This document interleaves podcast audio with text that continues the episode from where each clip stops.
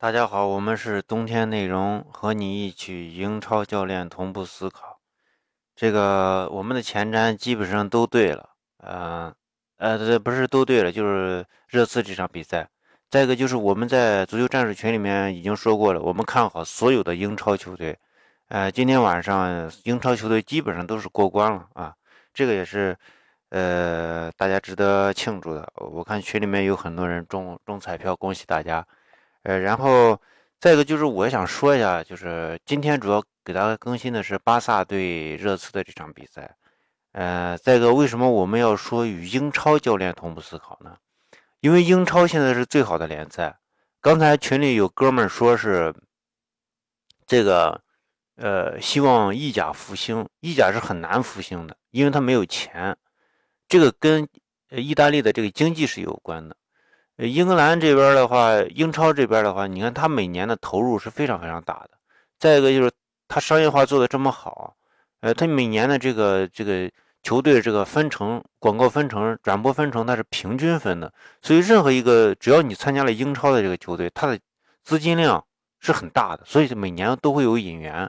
你这个足球必须是这样的，哎，必须是有一定的引援，必然有人踢不好，踢不好那就换人，就这样。你不断的引进这种天才，他才有可能，哎，形成这种良性的这种，呃，东西，才有更高品质的这个联赛，哎，所以才在欧冠或者说英超联赛更好看，就是，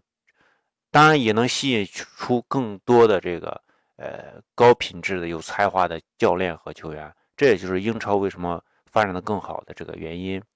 呃，再一个就是我们现在更新一下这个巴萨和热刺这场比赛。这场比赛我们做前瞻的时候就是比较看好热刺，哎，看好。呃，当然双方都有很多次非常好的机会啊。这个库呃库蒂尼奥他是有两个门柱，然后这个呃热刺这边的话，其实有几个必进球。他这个希莱森这个这个守门员确实发挥非常好，几个必进球都扑住了，然后。呃，刚开场的时候，其实热刺踢的并不好。这里面热刺踢的不好的原因呢，最重要的一点就是他这他这场比赛用的是文克斯加西索科两个这个两个这个呃后腰，他的这两个后腰相对于这个相对于戴尔的话肯定是弱，但是有一点是啥，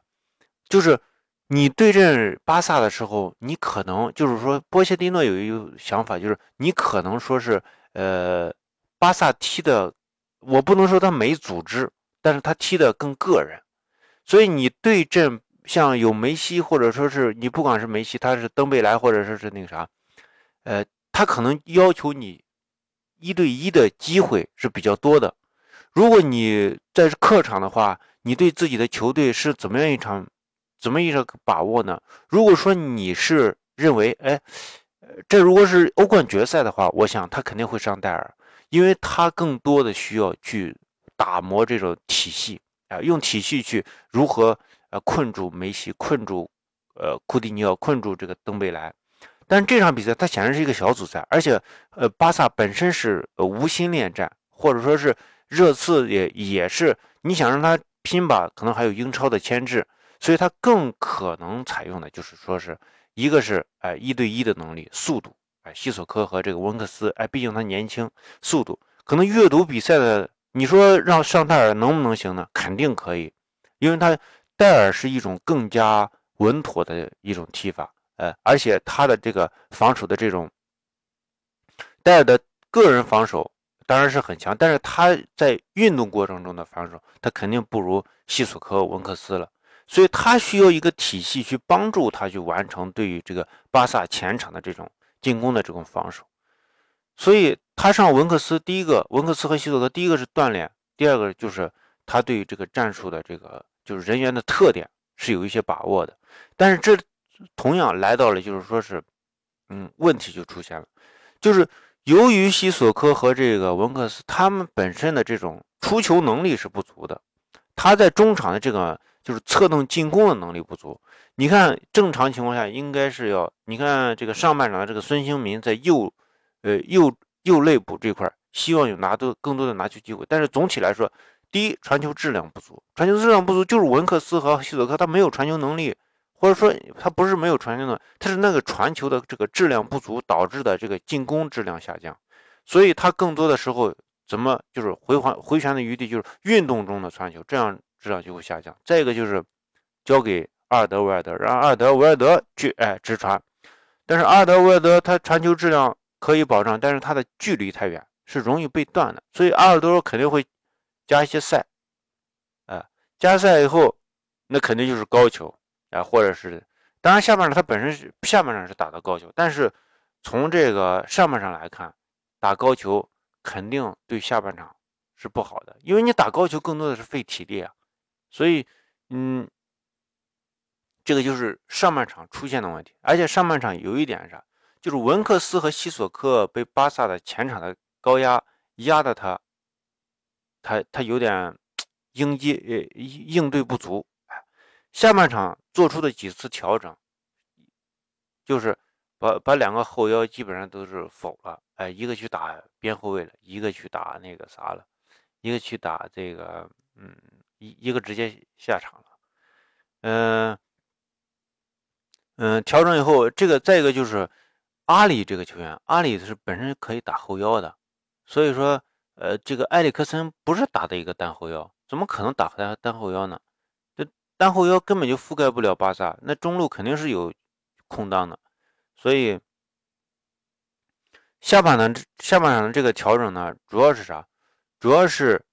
呃，就是这两个后腰确实是，呃，实力还是有差距。嗯，最明显的一点就是，大家看换上人以后的这个下半场这个进球就特别能说明问题，就说巴萨真正在前场逼抢的时候。其实没有逼抢到位，而巴萨一旦没有逼抢到位以后，他后场就会出现巨大的空当。而这时候，大家注意一下，巴萨这次逼抢没有逼抢到位的时候，热刺的这个站位，热刺的站位不是一个说在局部会集中更多的人，而是热刺做出来球以后迅速打到后场去，而发生的一个进球。也就是说，这时候本身巴萨的这个防守是不足的。也就是说，你在反击过程中阵地进攻，反击过程中破掉巴萨高位逼抢以后阵地进攻的时候，巴萨的呃这个整体性就会欠缺。这也就是我们在前瞻里面说的，巴萨的组织性并不并没有英超球队那么强。那为什？而且还有还有一点就是，热刺在刚开场的时候表现不足的一个很重要的原因就是。对于英超的球队来说，很多时候是一个定时思维，因为这个整体的这个进攻的打造呢，英超球队就是更加，呃，你可以说它都要古板，但是有一点，我觉得是，就是，呃，你看这个热刺的球员很少有像拉梅拉那种，那有时候会想要灵机一动，甚至是像罗斯那样的，有有时候想灵机一动，或者是那种小聪明。英超球队很少出现这种，而这个你看巴萨的话，他就更加强调个人，例如梅西的带球，例如库蒂尼奥的带球，这时候他可以让你无限制的在九在脚下拿着球，哎，在那等，在那突破。但是对于这个热刺来说，他们很少出现这样情况，球永远是在运动的，在一个人脚下没有绝对强悍的实力，像阿扎尔一样，或者梅西一样，你是不允许有太多的拿球时间的。这种打法呢，看上去古板，但是就是说，这种打法它往往是发力，它不是说在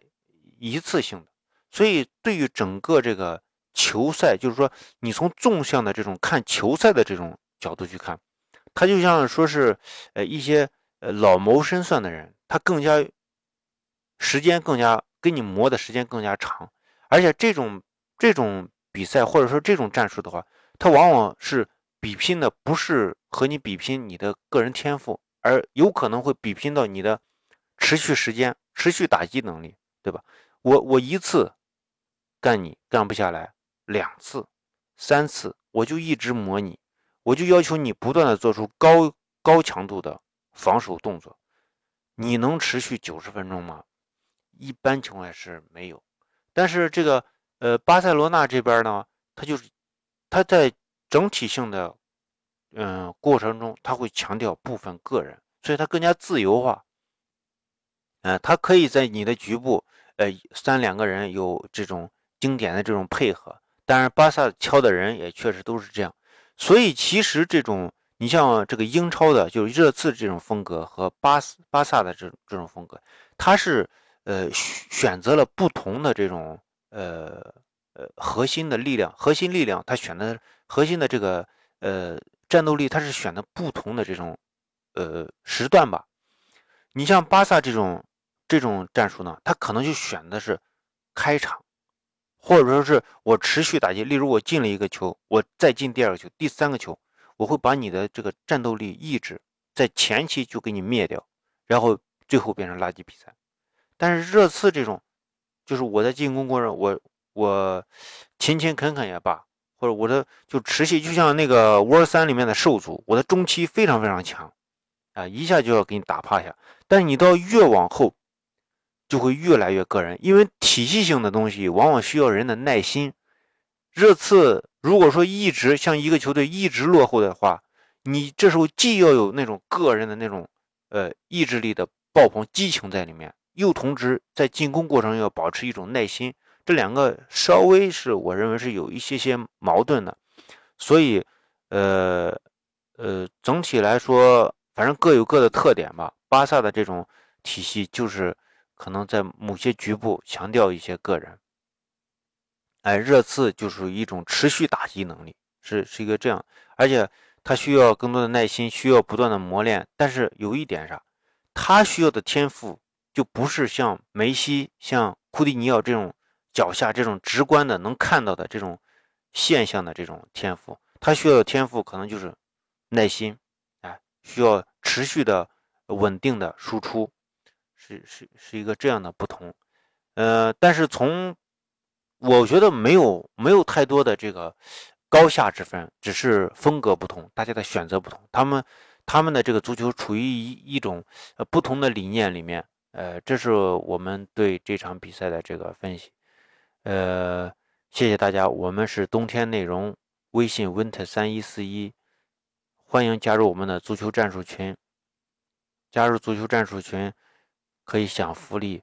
在西安帕帕亚意大利西餐厅南门店吃饭半价，谢谢大家。